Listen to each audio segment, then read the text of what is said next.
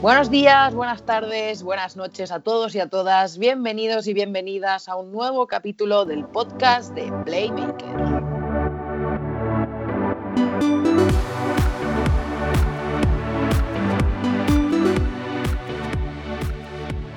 Muy buenas noches, Laura Guena. ¿Cómo estás? ¿Qué tal? Todo bien, todo bien. ¿Vos? Un poco tarde acá, ¿no? En Torrevieja. Sí, un poco tarde. Hace, hace un poco de frío y bueno, así somos nosotras, ¿no? Tenemos un estilo particular. Estilo playmaker. Pero bueno, dos años después podemos decir que por lo menos Estamos grabando un podcast en el mismo espacio temporal. Exactamente. Nada de delay por, el, por, culpa de malas conexiones de internet y esas cosas. No estamos quizás eh, respetando el código código de ropa que solemos respetar en Playmaker. Es muy importante vestirse de forma especial. Pero bueno, aquí estamos. Desde Torrevieja, efectivamente, como bien dices, eh, desde el Mundial de, de España. Y bueno, aquí estamos disfrutando por fin, después de tanto tiempo, de otra vez balonmano en vivo, ¿no? En vivo, lo que es, ¿no? La diferencia. Una repetición acá, pero no importa, creo que es más emocionante. La verdad que yo ni me acordaba. No es que no me público. Eso es, mm. eso es. No es que no me acordase, pero eh, no sé si recordaréis que el europeo de 2020 lo tuvimos que, cubrir, seguir, eh, cada uno en su rol, de forma telemática, ¿no? Una zona mixta por video, videollamada, eh, las conferencias de prensa también por videollamada. Fue todo un poco extraño, ¿no? Una especie de, digamos, desafío que me parece que salió bastante bien pero evidentemente no tiene nada que ver a, volver aquí al in situ, ¿no? que bueno, yo doy fe de que he visto a, Laura a mi lado eh, emocionarse mucho con Argentina, evidentemente. No para menos. No, es para, menos. Y yo la verdad es que el primer día que vi a las jugadoras de España, y no solo las de España, sino las de Países Bajos, Suecia y demás, pues es especial, es especial y es un sentimiento que, que había ganas de volver a experimentar.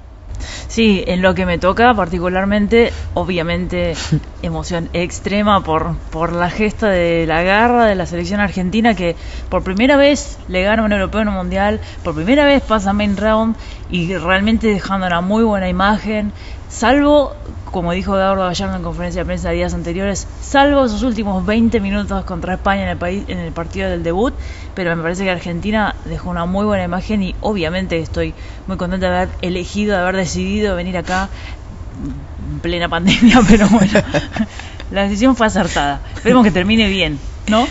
La verdad es que, ahora mismo me acuerdo de, cómo estabas entrevistando a Luciana Mendoza en, en, Zona Mixta y la reacción de ella, ¿no? Y me parece que ese tipo de, de momentos tan especiales y tan, tan emotivos, vivirlos en primera persona es algo que, que no se puede explicar y que no, no se puede cambiar por, por nada. Entonces, bueno, en ese sentido estamos contentas de, de volver aquí a estar en primera fila desde la trinchera, como le llamamos a los nuestros Disneyland particulares, ¿no?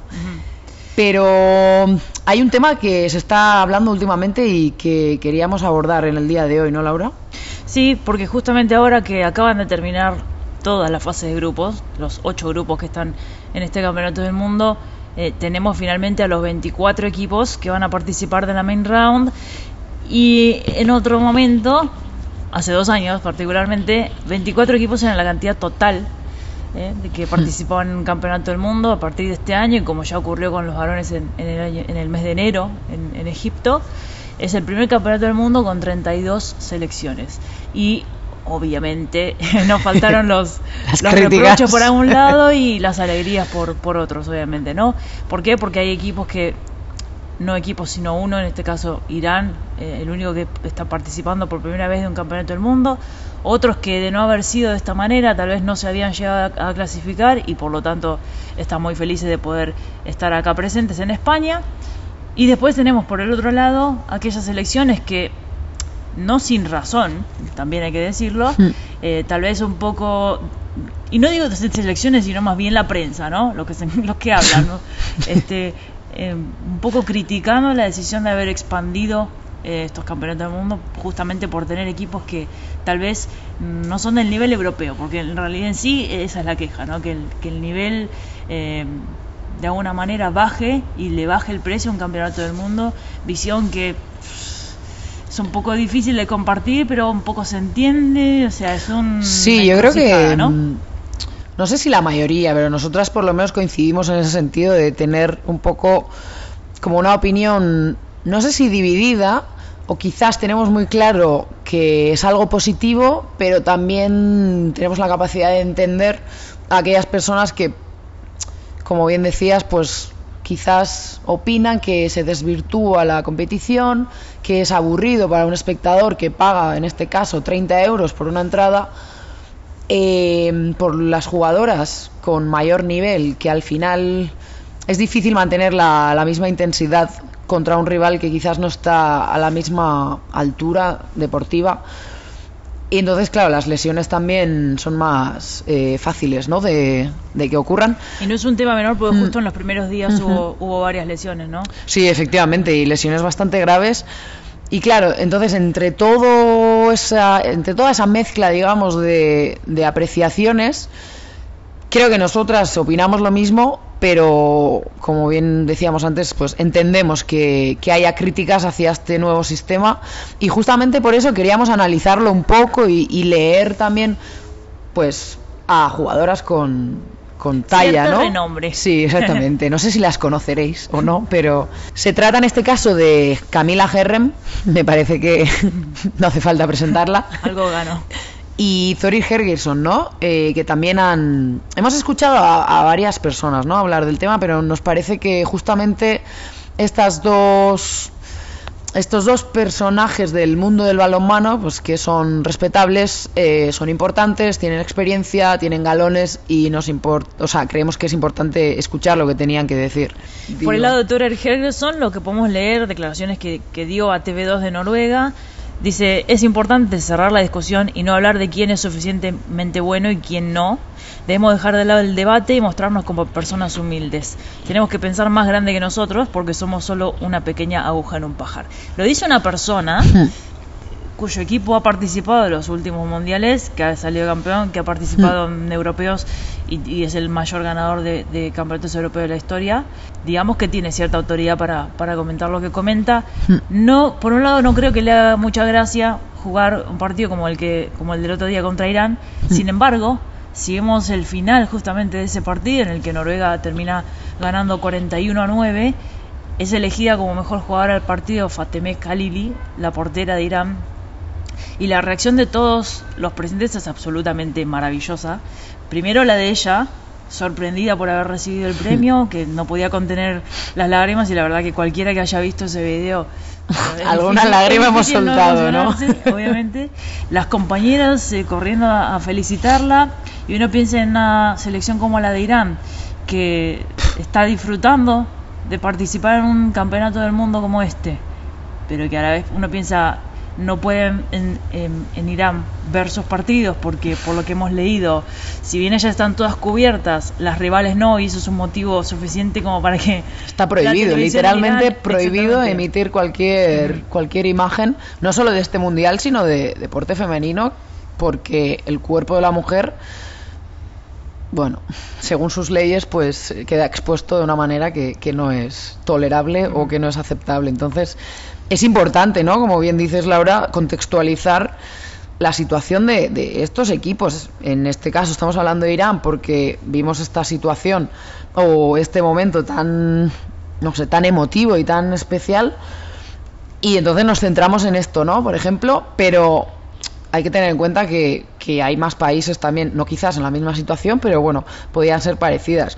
Y con respecto a este momento que, del que estamos hablando, joe, ver a Camila Herrem y ver a es que prácticamente la totalidad de la plantilla de Noruega, jugadoras que lo han vivido prácticamente todo en una pista de, de balonmano, que lo han vivido, han vivido montón de sentimientos, ¿no? De, de, todo y de creo que han experimentado la mayor de las felicidades también, han ganado absolutamente todo lo que hay.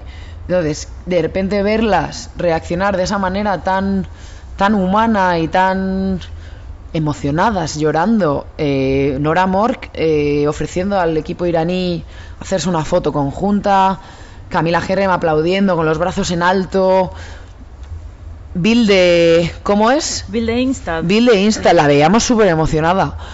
Y ella justamente dice, según, otra vez, según TV2 eh, de Noruega, dice, cuando entré al vestuario después me sentí así. Vaya, esta es una de las mejores cosas que he experimentado en relación con el balomano. Apenas sé qué decir ahora mismo. Jugadoras que, Es que- que han ganado todo y que han jugado todo y que, y que pueden experimentar a diario no solo la libertad de, de poder hacer deporte, sino de incluso vivir de ello Sí. ellas en particular, eh, sintiendo Claro. total empatía por, por ese momento Eso de las es. jugadoras iraníes. A eso voy, ¿no? Al final, o sea, me parece que es, si podéis ver el vídeo, supongo que lo habréis visto, pero, pero vedlo, poner sobre la mesa un, un contexto o, o algo que va más allá del deporte, algo que es mucho más importante que el, que el mero deporte. Y agrega justamente, se trata de algo más que balonmano. Hmm. Y si queremos que el balonmano se convierta en un deporte mundial, entonces todos deben unirse. Exactamente. Y me parece que justo lo que dice ella viene justo como anillo al dedo, digamos, para este tema, ¿no? De- del cambio de sistema, de añadir más equipos, de, de la importancia de quizás no verlo por el lado de es aburrido, etcétera.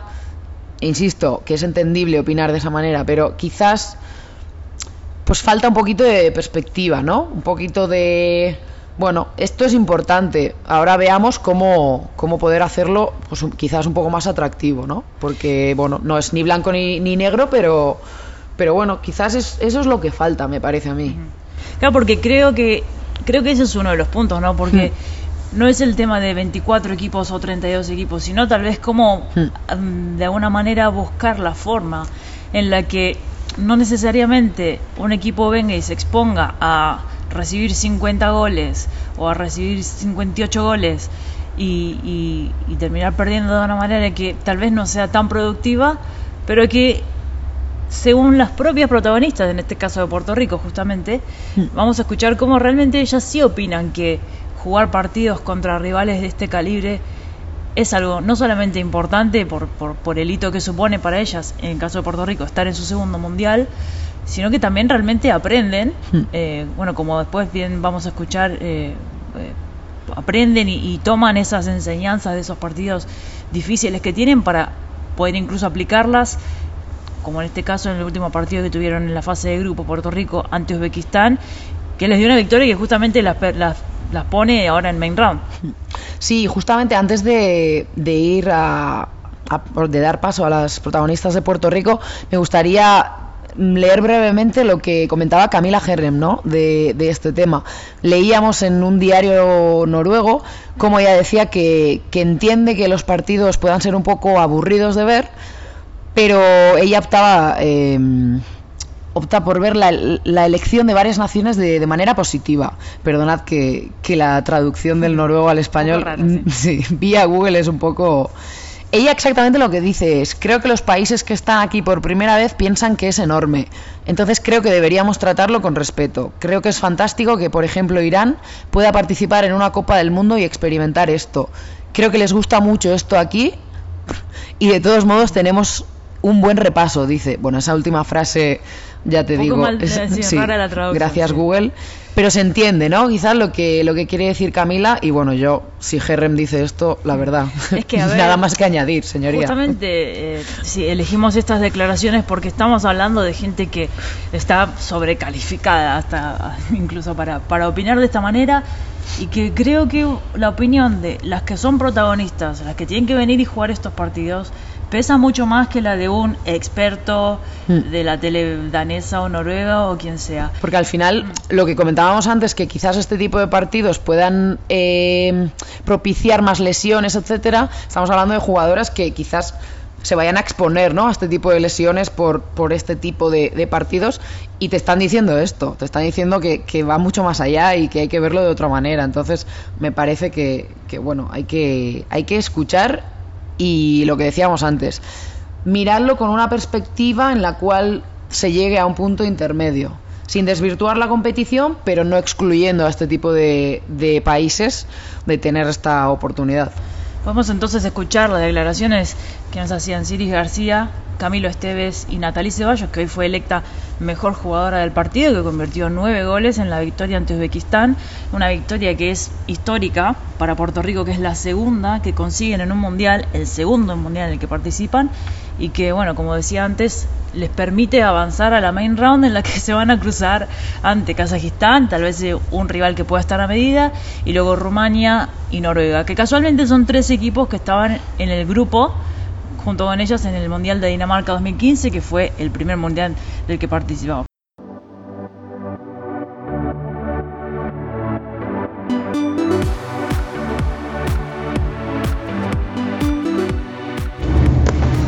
Siri García, Camila Esteves, Natalie Ceballos, acaba de terminar su participación en esta fase de grupos, avanzan a la main round, la segunda participación en un mundial. ¿Cuáles son las sensaciones ahora mismo? Realmente estamos súper contentas, felices de, poder pasar de ronda, es una gesta histórica. Y como dijo nuestro entrenador antes, eh, para el balonmano puertorriqueño es grande, porque se va a conocer más el deporte y demás. Eh, mencionabas, Camilo, antes en la conferencia de prensa el hecho de que participar en un mundial, la visibilidad que va a tener el deporte ahora en Puerto Rico les va a servir. Agradeciste a la IHF, pero hubo estos días, basado en los resultados que se dieron en algunos partidos, inclusive el de ustedes, por ejemplo, ante Países Bajos, cuestionamientos acerca de la ampliación de la cantidad de equipos.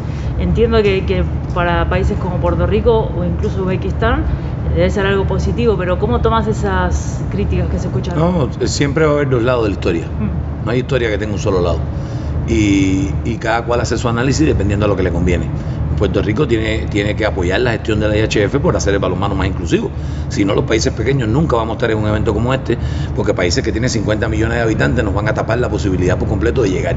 Y yo pienso que el deporte se trata de ganar, pero también se trata de otras cosas se trata de, compartir, se trata de crecer, se trata de llevar a la juventud opciones de, vida saludable y entonces la Federación Internacional y el balonmano como tal tiene que promover eso. Si nos quedamos solo en el elitismo y en lo...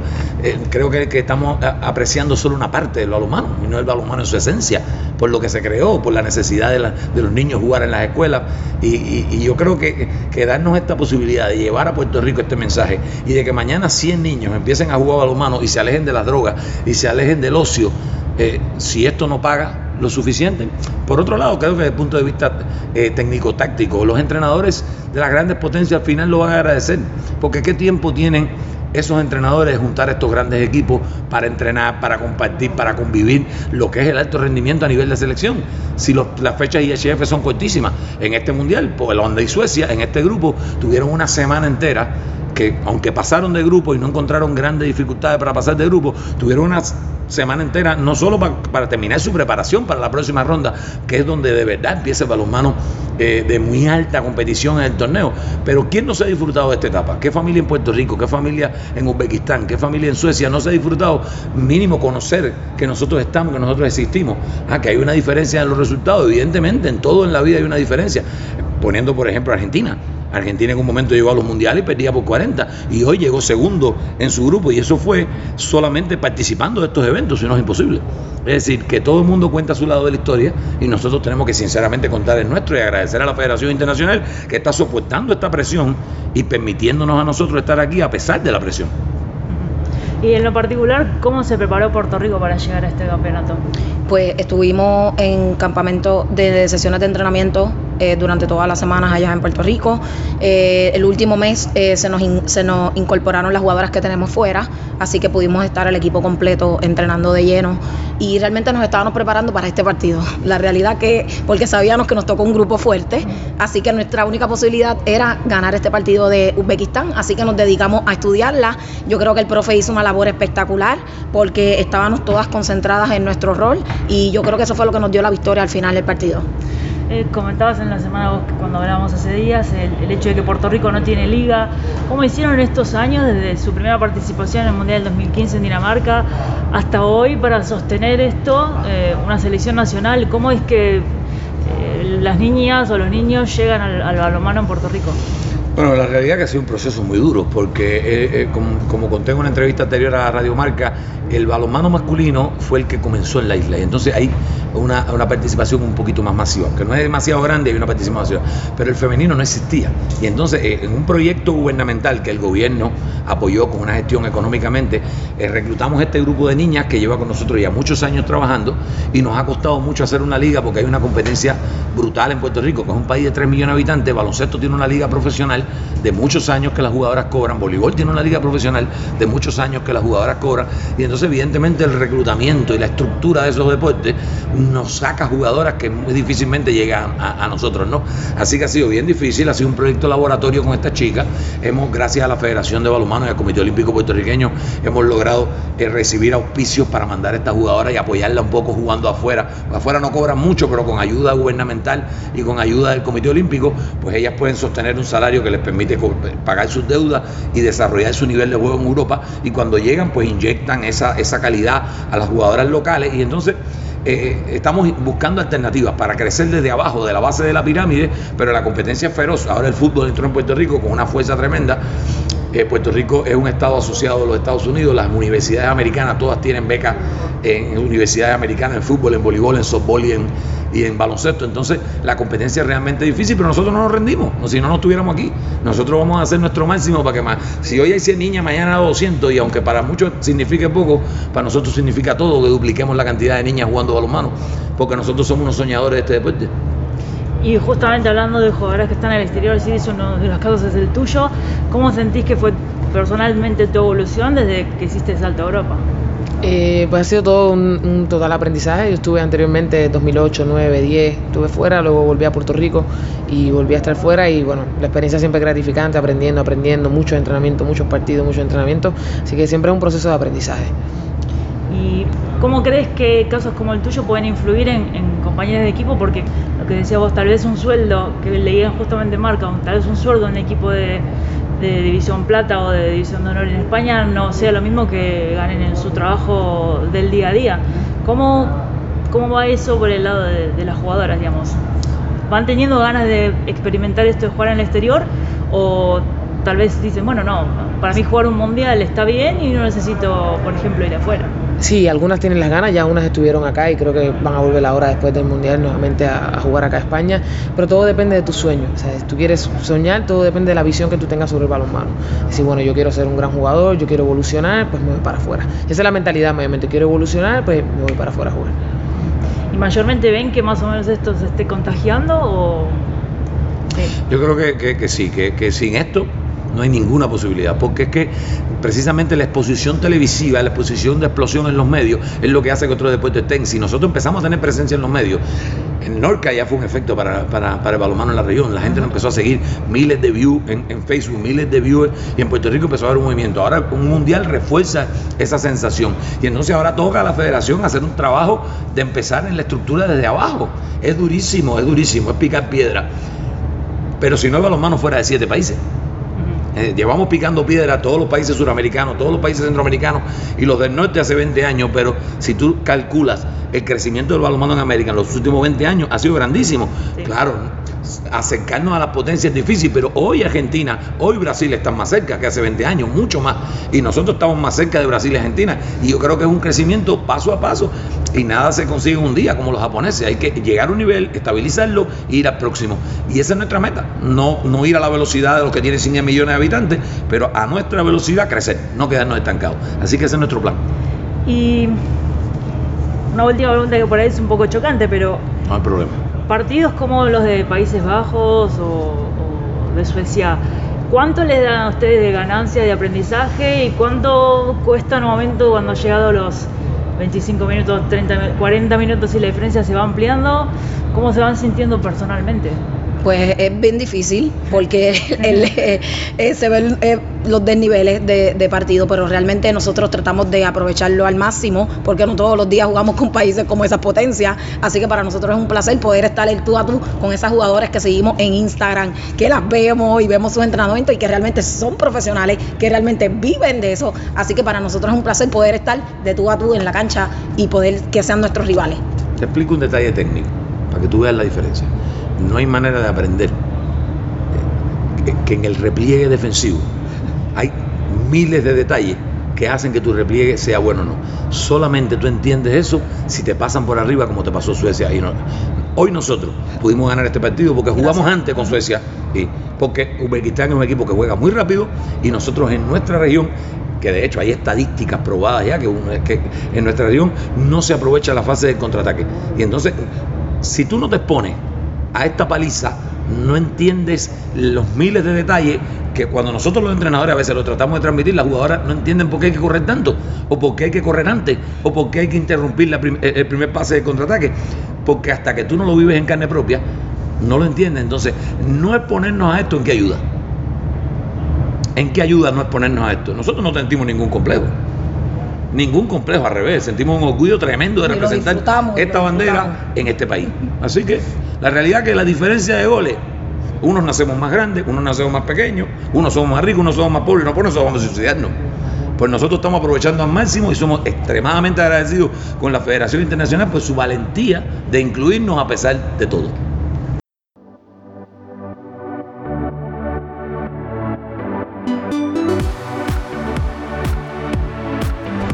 Bueno, escuchábamos a Siri García, Camilo Esteves y a Natalie Ceballos, tres, eh, bueno, dos, dos de las jugadoras y el entrenador de la selección de Puerto Rico. Una de las cosas que mencionó Camilo en un momento es justamente la participación de Brasil y Argentina en los campeonatos del mundo y cómo eso les permitió a estas selecciones ir evolucionando. Ahí hay, creo yo, dos patas, ¿no? Por un lado, creo que, al menos viniendo de un país como Argentina, justamente, puedo dar fe de que obviamente las participaciones en mundiales han sido importantes para la selección. Incluso hoy mismo no clasificar a un mundial para Argentina sería catastrófico, digamos, ¿no? Ahora, hay que empezar también que la participación en un campeonato del mundo no tiene que quedar en la anécdota de no ah, participé del mundial. Digamos, hoy Puerto Rico, como, como él decía bien, eh, no tiene una liga, y me imagino yo que la idea para poder seguir participando y evolucionar será también a nivel interno desarrollar el, el deporte. competición, y como digo. Puerto Rico, digo cualquiera de todos los otros países que están teniendo estas primeras participaciones, porque si hay un caso evidentemente ejemplar para esto es el de Brasil. Argentina un poco también, evidentemente, pero Brasil, lo de Brasil es una cosa que eh, creo que un poco se explica más en cómo terminan exportando a las jugadoras, eh, exportando, cómo terminan las jugadoras insertándose en Europa, hmm. tal vez más por mérito propio que por un trabajo federativo. El trabajo federativo evidentemente estuvo en intentar insertarlas en el mismo equipo en, en, IPO en su momento con, con Morten Soba como entrenador y evidentemente el hecho de entrenar todos los días juntas lleva a que después el equipo se afiance y juegue de una manera que la lleva a ganar un campeonato del mundo, pero eso es un caso ya vamos a decir aislado, porque del resto de las selecciones que hoy vemos como periféricas, no sé con cuál otra podemos comparar una, una evolución tan meteórica, ¿no? Quizás no tan meteórica, pero mm, a ver, yo yo lo que he vivido de dos selecciones que me ha llamado mucho la atención, el desarrollo que han tenido en los años que yo empiezo a acudir a eventos a ver balonmano femenino internacional en directo, que empecé, sí, en 2013, bueno, pero en 2013 fue un poco la anécdota, ¿no? Pero en 2015, cuando Laura, tú y yo ya empezamos a ir en serio eh, cada año a, a todas las competiciones. Conozco la selección argentina gracias a ti, empiezo a escuchar pues un poco las condiciones, etcétera, pues el contexto, digamos, ¿no? Yo las veo jugar y tú, digamos que me explicas el contexto. Y yo, con, con los años, yo he visto una, un desarrollo de esa selección. Y el otro día, cuando tú te emocionabas, como te emocionabas y dabas ese golpe sutil, pero claro, en la, en la mesa de la tribuna de prensa, a mí también me emocionó y me emocionó muchísimo ver a Luciana Mendoza explicar de esa manera lo que supone ese momento para, para ella, para el equipo, para el país y, para todos los que estáis alrededor de esa selección, ¿no? Yo eso sí, no es que lo haya vivido, pero, pero sí lo he visto. Y también lo que hemos visto puede ser, porque también recuerdo que en 2015 las vi por primera vez, fue el, el caso de Japón.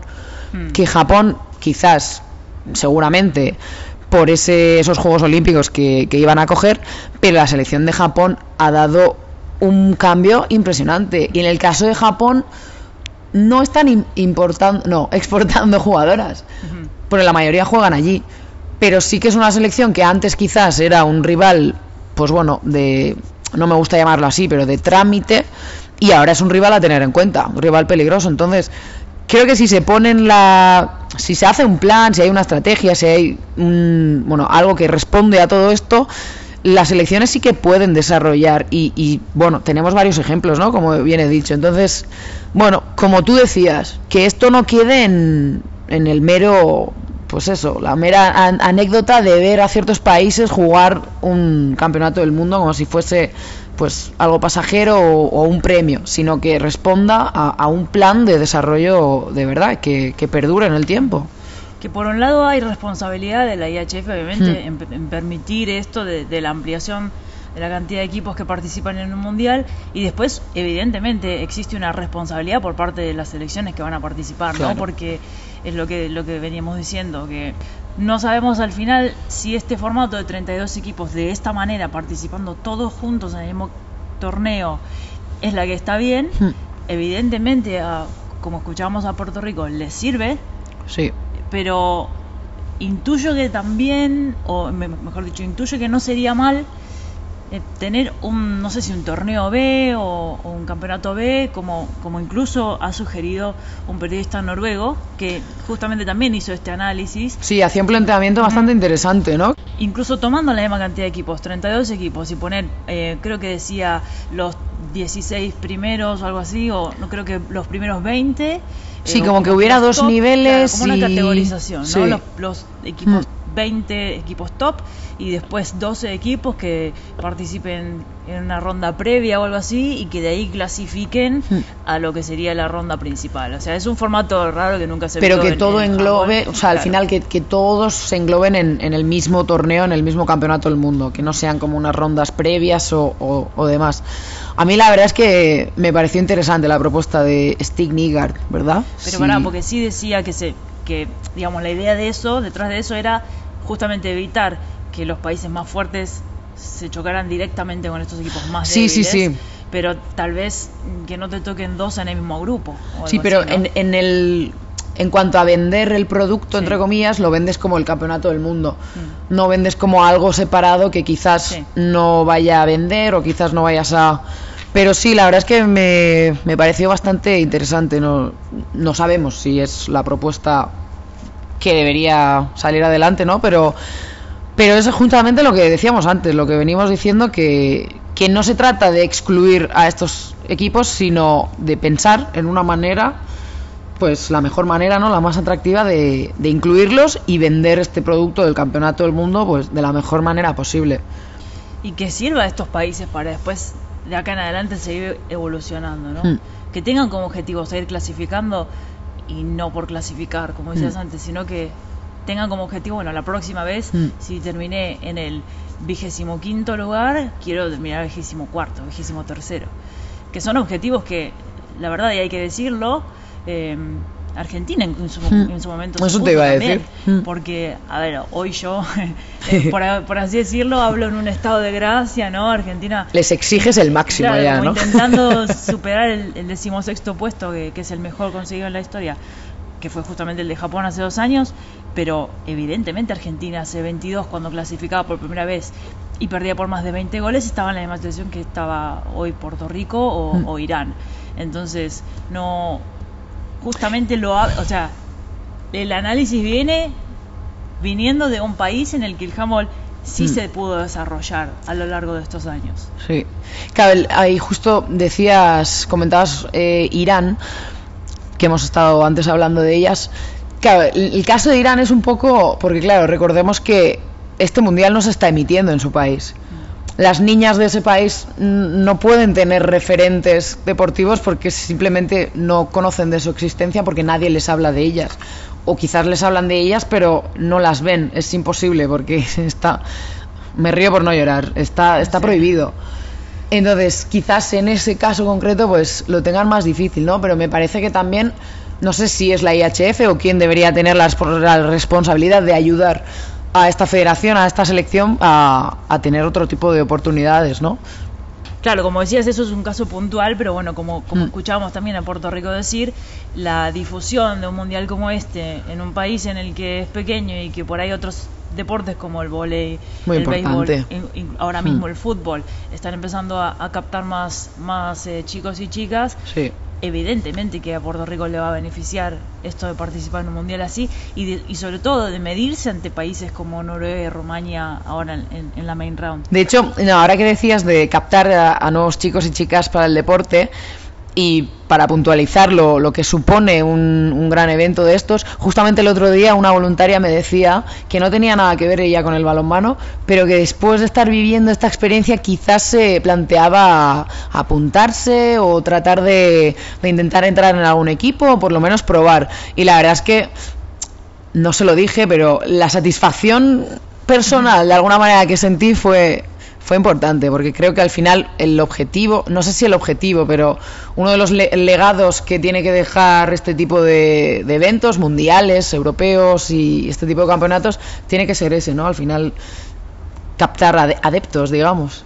Y pasó en Tokio con los voluntarios y pasó en Londres cuando yo fui voluntaria en los Juegos Olímpicos en Londres y ahí eh, yo creo que quedé porque habría sido la única que, que se anotó para handball porque el resto no sabían ni que ni cómo se jugaba ni nada y al cabo de cuatro o cinco días no porque yo fuera una erudita o sea de hecho eh, Claro que fue sí, el año Laura. en que me empecé a, a meter más de lleno pero preguntándome las reglas y diciendo cómo puede ser que este deporte de acá no se juegue. Había uno de los voluntarios, me acuerdo, que era profesor de educación física y después de uno de los partidos de, de Gran Bretaña, en zona mixta, le preguntó a las jugadoras si podían ir a, a dar una charla a su colegio. Entonces, eh, Qué bonito. si, si en un país con cero cultura de, de handball la influencia de tener Hmm. unos Juegos Olímpicos y que un montón de gente se acerque a verlo y que descubra el deporte eh, no se termina aprovechando, entonces, bueno. Por eso la participación de estos países también es importante. Eh, después, cómo se desarrollan durante el campeonato va a depender evidentemente de cada federación. Sí. Eh, pero Sí. en principio, y acá como, como leímos también al, al periodista eh, Stignigar. Stignigar, vamos a tener que estar de acuerdo eh, con, con la decisión de Hassan Mustafa. Por Sí. más que Será la después- primera vez que digamos Claro. esto, pero... Aunque por detrás, no, esto no quiere decir que, evidentemente, Claro, es que ese es otro menos- de los temas, ¿no? Sí. Se le critica quizás a Hassan Mustafa, es el presidente de la Federación Internacional de Balonmano, se le critica que esta decisión de, querer expandir el balonmano a muchísimos más países responde simple y llanamente a intereses personales suyos. Cuanto más expanda el balonmano, cuanto más él sea responsable de esta expansión, pues más, digamos, aferrado se va a quedar a su puesto, ¿no? Que no lo deja ni... ni bueno, bueno, en principio ni hasta 2025 porque acaba de ser reelecto por, otro término, así que en principio eso. Exactamente, yo creo que bueno, con estas reflexiones os hemos dado bastante para, para pensar o bas- bastante para, para darle unas vueltas ¿no? al tema que, que creemos que es bastante interesante, Y que ahora mismo todo el no mundo está hablando de ello, ¿no? sí, y, y que nadie acá, creo yo, nadie tiene la, la razón. La verdad, absoluta, no, eso es, porque creo que hay bastantes matices o bastantes grises que, que hay que entrar a valorar también. Pero bueno, no, nuestra labor es poner sobre la mesa un tema que es bastante importante y luego ya cada uno que saque sus propias conclusiones. Pues nada, Laura, ha sido un placer. Este primer podcast de- del Mundial de España, bastante bien nos ha quedado, ¿no? Yo creo que bastante bien. Bastante largo, ¿no? Un poco extenso, pero creo que el tema lo, lo, lo ameritaba. Es casi la una de la mañana, para que pongáis en contexto nuestra, nuestra pedrada. Pero bueno, nos vamos a descansar. Mañana empieza la main round. Ay, estoy nerviosa, la verdad, no te voy a engañar. Estoy nerviosa. ¿Qué decís vos que estás nerviosa, no? Dios. Digamos. Bueno, sobre todo que disfrutemos de, de, grande, de grandes partidos, de, de buen ambiente aquí en Torrevieja.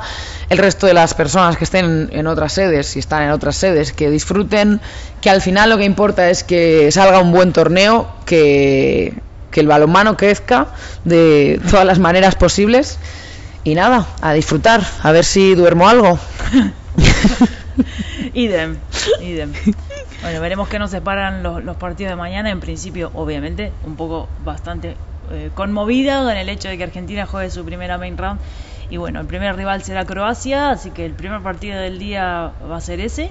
Y bueno, aquí estaré firme, ¿no? Yo prometo no escribir más tweets antes de terminar los partidos para no gafar a Para nadie, no ¿vale? gafar, ¿no? Sí. Que no termine gafando, pero bueno, ahí estuvo. Gracias a Yelen por, por salvar mi dignidad. Bueno, y con esto nos despedimos hasta un segundo capítulo que la verdad Gracias por escuchar y, y no sabemos cuándo va a llegar, ni si No, va a llegar, pero bueno.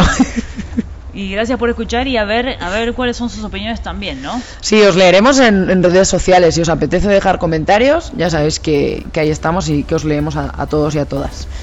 Buenas noches, Laura. Adiós. Agur.